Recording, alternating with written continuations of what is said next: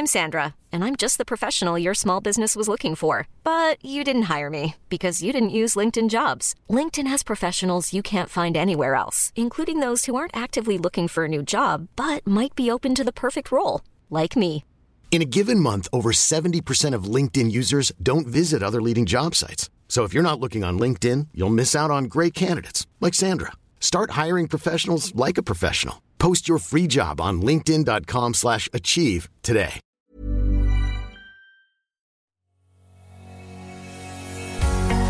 Bonjour et bienvenue sur le podcast Explore Japon. Le podcast qui explore le Japon sous toutes ses coutures. Des conseils voyages, de la culture ou bien de la vie tous les jours en passant par l'apprentissage du japonais, partons ensemble deux fois par semaine pour ce magnifique pays qu'est le Japon. Bonjour à tous, aujourd'hui on va sortir la trousse à outils et oui on va essayer de préparer au mieux son premier voyage au Japon. On va donc voir comment trouver les bons spots et toutes les infos basiques pour son premier voyage au Japon. Alors, j'ai déjà pu aider quelques-uns d'entre vous avec mes podcasts, certains me l'ont déjà dit et franchement je suis super content si mes émissions peuvent vous aider à mieux appréhender votre voyage ou bien tout simplement vous donner envie de découvrir de nouveaux endroits au Japon. Je tiens à remercier du coup tous les gens qui m'écoutent. Vous êtes de plus en plus nombreux et ça fait vraiment plaisir de recevoir vos messages sur Instagram principalement et parfois sur Facebook. Donc n'oubliez pas de faire connaître le podcast en partageant ou en donnant une note sur Apple Podcast par exemple. Ça me fera toujours plaisir et en plus ça permet de faire connaître le podcast à plus de gens. Mais revenons au sujet du jour, c'est-à-dire préparer son voyage au Japon. On va vraiment revenir sur les basiques. Alors pour partir au Japon, il faut savoir, il n'y a pas besoin de vaccin particulier et vous pouvez rester 3 mois sur place sans faire de visa. Il suffit juste que votre passeport soit à jour et vous pouvez partir sans avoir à demander aucun papier ou autre à aucune administration. Alors pour partir, bien entendu, il faut un billet d'avion.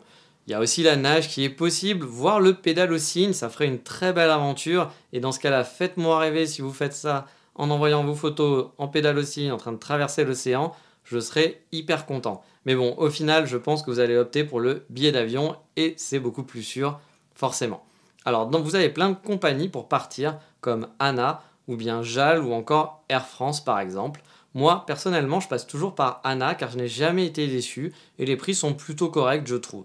Avec ANA, en plus de la classe, dans la classe vous avez le droit finalement à deux bagages en soute de 23 kg, ce qui peut être assez cool si vous comptez revenir avec quelques cadeaux ou des auto-cadeaux à vous-même.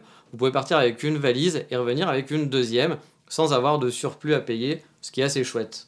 Au niveau des vols, il y a des vols directs de 12 heures environ. Un billet peut se trouver en moyenne entre 700 et 1000 euros. Il y a aussi des vols avec des changements et là on peut s'en tirer pour vraiment pas très très cher, genre environ 450 euros. Je vous laisse aller checker les comparateurs de vols qui sont toujours très efficaces pour ça et qui seront meilleurs que mes conseils car vous le savez, les prix des billets c'est un petit peu obscur, ça change tout le temps. Donc n'hésitez pas à vous faire des alertes et à regarder régulièrement le prix des billets. Mais restons encore en l'air quelques minutes, car à Tokyo, vous avez le choix aussi entre deux aéroports. Il y a Narita et Haneda. Perso, j'atterris toujours à Haneda car je le trouve l'aéroport très pratique pour rejoindre Tokyo. Parce qu'il y a un métro aérien qui va directement, ou alors il y a plein de petites lignes de train qui vous amènent un petit peu partout, que ce soit dans le sud, à Shibuya, ou voire même à Asakusa. Moi, j'aime beaucoup arriver par là. Mais suivant où vous logerez, bah, il sera peut-être plus judicieux d'arriver à Narita. Narita se trouve dans le nord et Haneda se trouve dans le sud. Haneda au final est beaucoup plus proche de Tokyo, mais les deux permettent d'accéder facilement à la ville. Il n'y a pas d'inquiétude, si vous arrivez par Narita, ça sera tout aussi simple. Mais bon, là on est en train de partir, de prendre l'avion, mais avant de partir, il bah, faut quand même choisir la date de quand vous allez vouloir partir. Car oui, vous allez avoir des impératifs sûrement, mais si vous avez le choix, il y a vraiment pour moi de meilleures saisons par rapport à d'autres. Le classique, c'est vraiment de partir pour les sakura, les cerisiers en fleurs. Il faut souvent tabler pour fin mars, mi-avril. Mais attention, c'est pas une science exacte, cela dépend beaucoup de la météo.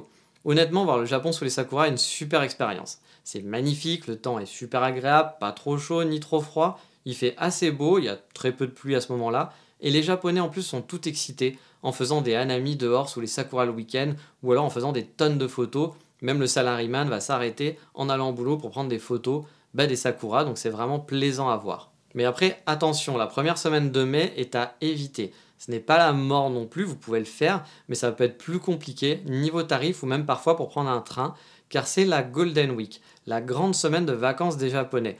où s'enchaînent plusieurs jours fériés et les Japonais en profitent souvent pour bouger ou retourner voir leur famille et du coup c'est compliqué de prendre des trains et beaucoup de choses sont fermées ou alors très très chères. Mais personnellement la saison que je préfère le plus ça reste l'automne et les momiji, donc là où il y a les érables et toutes les couleurs. La nature offre un formidable spectacle avec des arbres vraiment de toutes les couleurs, c'est superbe. En plus le temps est souvent agréable. Pour vous dire, à Paris, fin octobre, je portais un manteau et arrivé au Japon cette année en novembre, j'ai eu vraiment super chaud. Et quand j'ai enregistré ce podcast, donc là on est en décembre, mais tout le, on est fin décembre, mais tout le mois de novembre et le début décembre ont été vraiment très agréables. J'avais pas besoin de manteau, il faisait beau, il y avait du soleil la plupart du temps, j'ai quasi pas eu de jour de pluie, ça a été vraiment un régal pour se balader. Et pour profiter des, des Momiji, bah, ça va dépendre là aussi bah, des dates, parce que c'est pas les mêmes suivant où vous êtes. Mais sur Kyoto, habituellement, par exemple, la période forte, c'est de mi-novembre à début décembre. Cette année, on nous avait dit que ça allait être décalé de deux semaines et que la période forte allait être de début décembre à mi-décembre, mais finalement, ça n'a pas été le cas. Il y a eu un petit peu moins de couleurs, les, feuilles sont tombées un peu plus vite, il a fait un petit peu plus froid plus rapidement, mais on a quand même pu en profiter bah, du, en gros, 15 novembre jusqu'à début décembre, ça a été la meilleure, la meilleure période. Si vous arrivez début novembre, ça commence, mais c'est pas encore tout à fait ça. Bien entendu, vous pouvez aussi partir en été, il fait beau, il y a de belles plages au Japon. Mais attention, au Japon, il fait très chaud et humide. Si vous ne supportez pas la chaleur, ça risque d'être compliqué pour vous. Perso, moi, c'est la saison que je déteste le plus car il fait vraiment trop chaud pour moi. Je vis constamment avec la clim et ça me donne vraiment pas envie de sortir ou de me balader parce que je suis en nage et en sueur. Mais vous pourrez quand même profiter des petites fêtes de quartier qui pullulent pendant l'été ou bien des magnifiques feux d'artifice bah, qui sont tirés un petit peu partout. Dans le Japon, c'est quand même une saison qui est chouette mais il faut supporter la chaleur. Si la chaleur c'est pas votre truc, ça risque d'être un moment un peu compliqué pour vous. Et n'oubliez pas en plus qu'en 2020, en 2020 pardon, il y aura les Jeux Olympiques. Donc ça risque d'être un peu la folie côté visite. Beaucoup de touristes, les hôtels prix d'assaut qui vont sûrement augmenter les prix, ils vont essayer d'en profiter. Donc si vous pouvez partir à un autre moment que l'été 2020 et qu'en plus le sport c'est pas votre truc, ça serait vraiment un petit conseil que j'aurais à vous donner. Décaler votre voyage peut-être à dans un an ou alors en automne comme je vous l'ai dit ou après les Jeux Olympiques.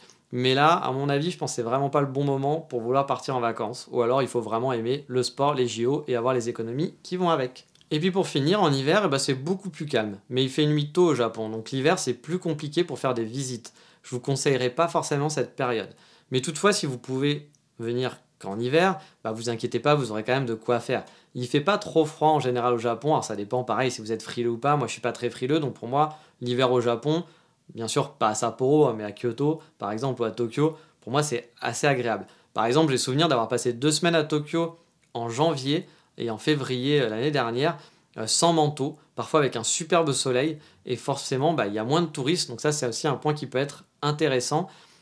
Par contre, un autre conseil que j'ai à vous donner, c'est essayer d'éviter la dernière ou la première semaine, on va dire entre le 27 et le, le 4 euh, janvier, le 27 décembre et le 4 janvier, car beaucoup de choses sont fermées il va y avoir beaucoup de cafés, de restaurants qui vont être fermés, parce que c'est une genre de période de vacances où les gens passent leurs vacances en famille. Nous, ça va être plus être Noël. Pendant Noël, vous pouvez vous balader, tout sera ouvert, il n'y aura aucun souci, parce qu'ici, ne faites pas spécialement Noël. Il y a des décos, bien entendu, il y a des décos de Noël, c'est sympa à voir, mais voilà, il n'y a pas une fête où les gens vont rester à la maison.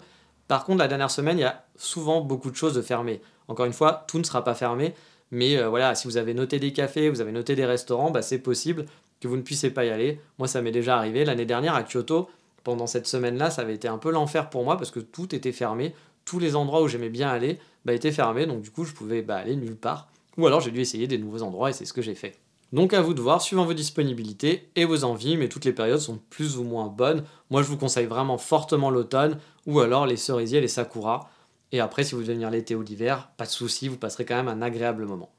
Pour les logements ensuite, Bon, bah là, je vais rien vous apprendre d'extraordinaire, mais les offres d'hôtels, bah, il y en a plein, il y en a pour tous les prix, et ne vous inquiétez pas, la plupart du temps, même les hôtels qui sont un peu cheap, pas très chers, sont très propres. Je n'ai jamais eu de soucis dans des hôtels pour ma part, j'en ai fait pas mal, et j'ai vraiment rien à redire. Il y en a pour tous les budgets, en plus, que ce soit l'hôtel de luxe, à l'auberge de jeunesse, le capsule hôtel si vous voulez juste passer quelques nuits ou même plus longtemps. Moi j'étais resté plus longtemps, je vous en avais fait un épisode sur les capsules hôtels ou bien de tenter l'expérience d'un ryokan, les hôtels traditionnels japonaises, où vous dormirez à la japonaise sur des tatamis dans une belle vieille bâtisse avec votre yukata. C'est le dépaysement garanti, et souvent les ryokan par contre ne sont pas donnés, mais il existe de bons prix, parfois il suffit de chercher un peu, ou alors d'en faire dans une destination qui vont être un peu moins prisées. Voilà, par les touristes, et vous pourrez du coup bah, profiter d'une belle expérience de ryokan avec peut-être votre onsen, donc votre bain, euh, voilà, votre bain naturel, avec les sources chaudes, pour pas si cher que ça. Donc comme je vous le disais, l'expérience rigolote, c'est les capsules hôtels. J'ai déjà fait une émission, donc je vais pas revenir sur le sujet à fond. Il y a aussi des Airbnb, mais à Tokyo, ça devient de plus en plus compliqué, honnêtement, à trouver de bons marchés. Enfin, des bons, des Airbnb qui ne sont pas très chers. Là aussi, dans l'ensemble, ça se passe plutôt bien. Au Japon, vous avez peu de chances de voir votre hôte qui va venir en fait vous faire voilà euh, euh, bonjour, bienvenue, voilà ça marche comme ci, c'est comme comme ça. C'est souvent une clé qui va être dans un mini coffre fort sur la porte. On vous donnera un code et hop. Alors je sais que certains ont eu des problèmes parfois avec des arnaques sur Airbnb, mais moi j'ai jamais eu aucun souci. Donc un conseil, regardez toujours les commentaires des autres utilisateurs avant de prendre un Airbnb. Ne prenez jamais un Airbnb s'il n'y a pas de commentaires. Vous pouvez le tenter parce que si euh, voilà votre budget est limité bah, il y a des gens qui vont mettre un Airbnb pour la première fois, donc forcément, ils vont avoir personne dans l'appart, vous allez peut-être être le premier, donc forcément, il n'y a pas de commentaires, mais c'est un risque que vous pouvez prendre. Moi, j'avoue, j'essaye d'éviter, j'essaye toujours de prendre des Airbnb où il y a eu quand même pas mal de retours derrière, je lis toujours les commentaires des gens pour être sûr que tout se passe bien et qu'il n'y ait pas de mauvaise surprise. Et c'est fini du coup pour les hôtels, mais une autre chose, et peut-être une des trucs les plus importantes à faire avant de partir, c'est de commander un pocket Wi-Fi ou de penser à une carte 4G.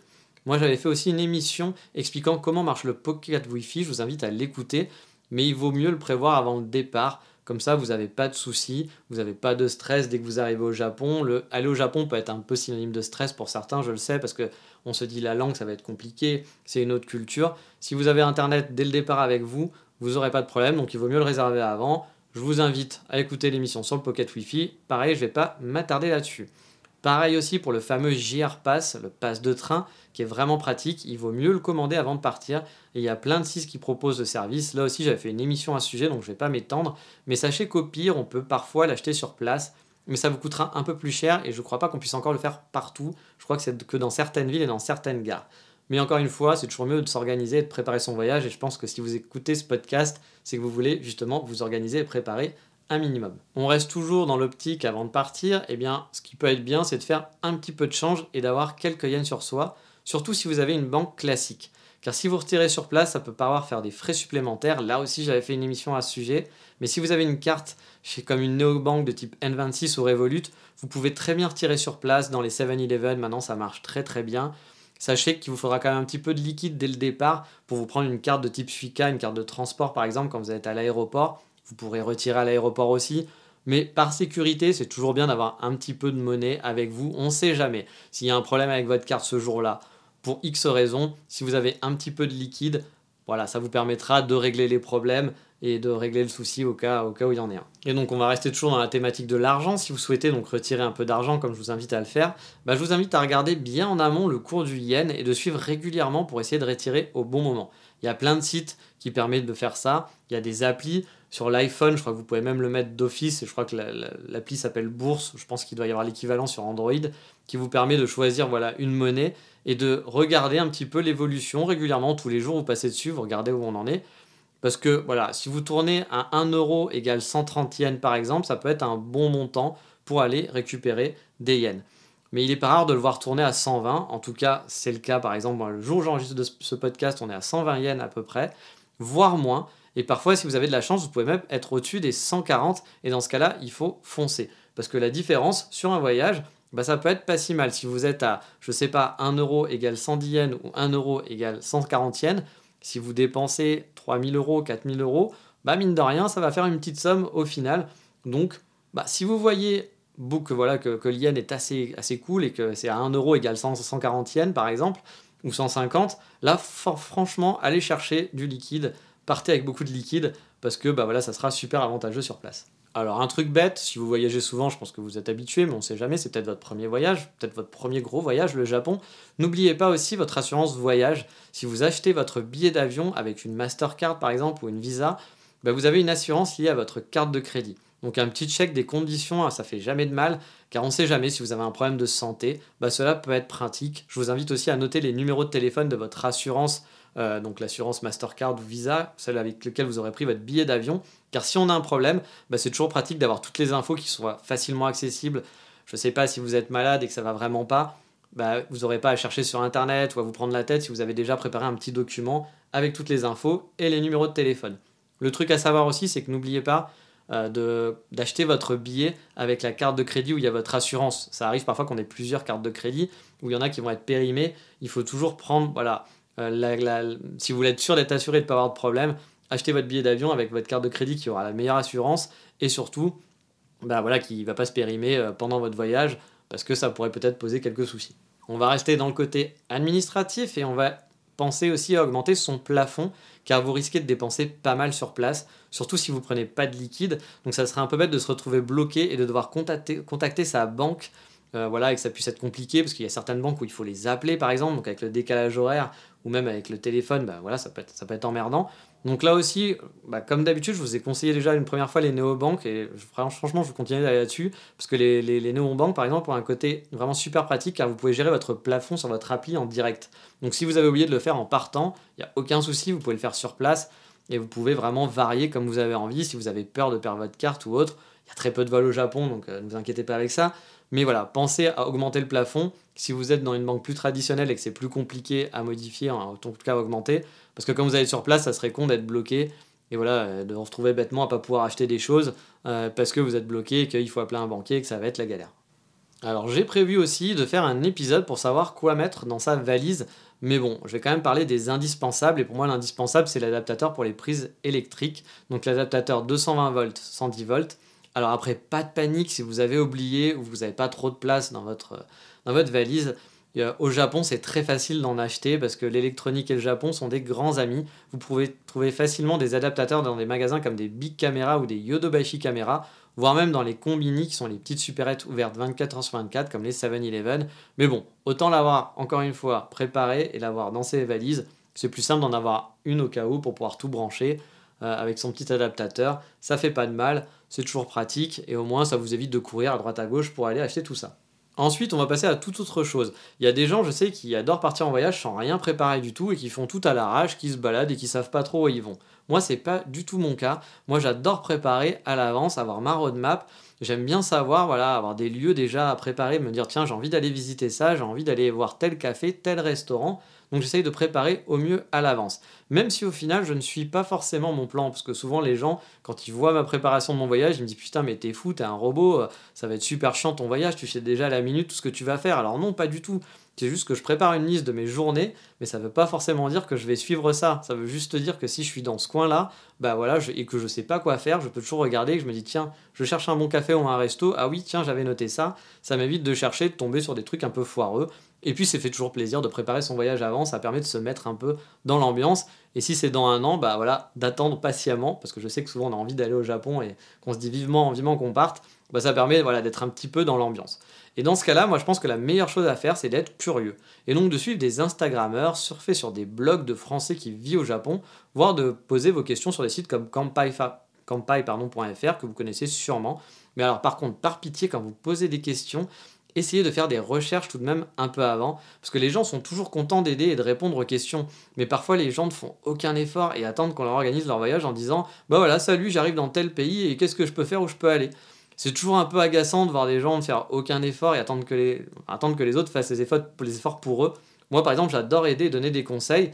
il m'arrive aussi de demander des conseils. Mais dans ce cas-là, j'essaye de faire mes petites recherches, histoire de ne pas poser des questions dont la, réponse se trouve bah, peut-être 15 secondes plus tard sur Google ou dans le site qui elle a déjà été posée 250 fois. Donc par pitié, quand vous faites, c'est bien de poser des questions et de demander de l'aide, il n'y a aucun souci, mais essayez de faire un peu des recherches un petit peu avant, comme ça tout le monde est content.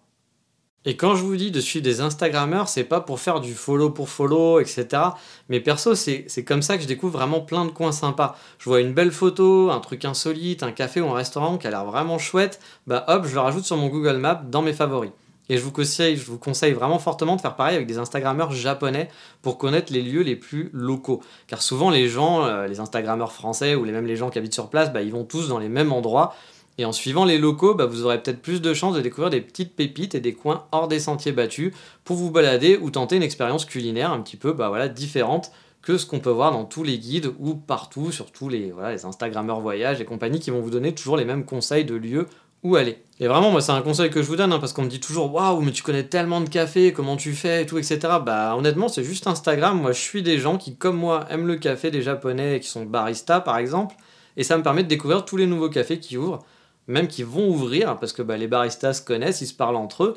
Et ben voilà, ça me permet simplement d'aller d'essayer ensuite par moi-même. C'est pas plus compliqué que ça. Donc si par exemple vous adorez les sushis, bah essayez de suivre des, restaurateurs, des mecs qui travaillent dans, dans, des sushis à Tokyo ou autre.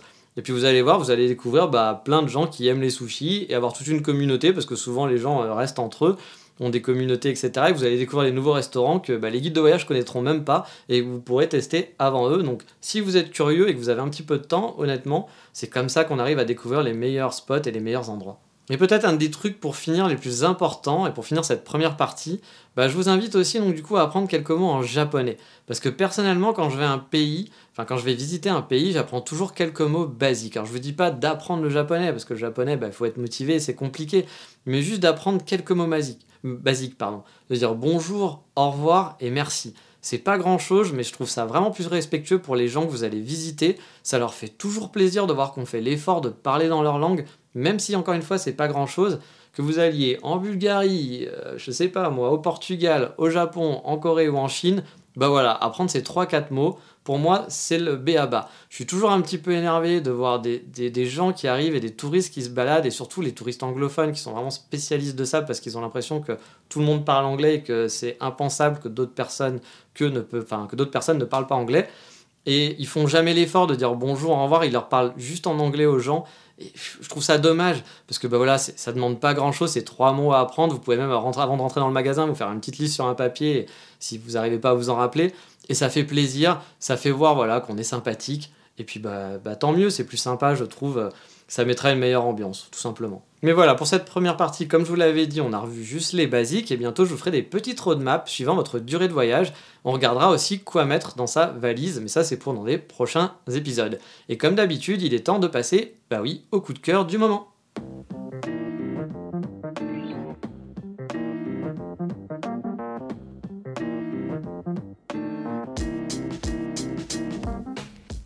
Et le coup de cœur du moment, ça sera pour un magazine papier qui est disponible aussi gratuitement en ligne qui s'appelle Zoom Japon. C'est un magazine qui chaque mois parle du Japon et qui est fait par des Japonais. Je l'ai connu car quand je prenais des cours de japonais à Paris, à Espace Japon, j'avais le droit au magazine gratuitement qu'on m'amenait à chaque fois pendant mes cours. Et honnêtement, c'est super intéressant, ça parle de tous les sujets, on apprend plein de choses sur le Japon. Alors ne vous attendez pas à de la J-pop ou à de l'otaku sur toutes les pages, hein, c'est pas vraiment le but du magazine, même si ça arrive parfois qu'ils vont parler de films d'animation par exemple, mais c'est plus des, infos sur la vie de tous les jours et sur le Japon. Des dossiers qui vont être vraiment divers et variés, c'est une bonne pause lecture si vous aimez le Japon tout simplement. Tout simplement. Donc je vous ai mis comme d'habitude sur le site d'explorejapon.com euh, bah, le lien vers, euh, vers le magazine, pas de souci. Mais voilà, c'est fini pour aujourd'hui et dans le prochain épisode, on va repartir dans les cafés après les parties 1 et 2 des cafés sur Kyoto, bah cette fois on va aller s'attaquer à la plus grande ville, on va partir à Tokyo et je vais essayer de vous faire découvrir les meilleurs cafés de la ville, ceux qui sont mes préférés, mais pour en avoir testé plus d'une cinquantaine je pense à Tokyo, je pense que je commence à avoir un, un bon stock de bons cafés, donc ça devrait vous plaire. Mais sur ce, je vous dis à bientôt. Ciao, mata, bye bye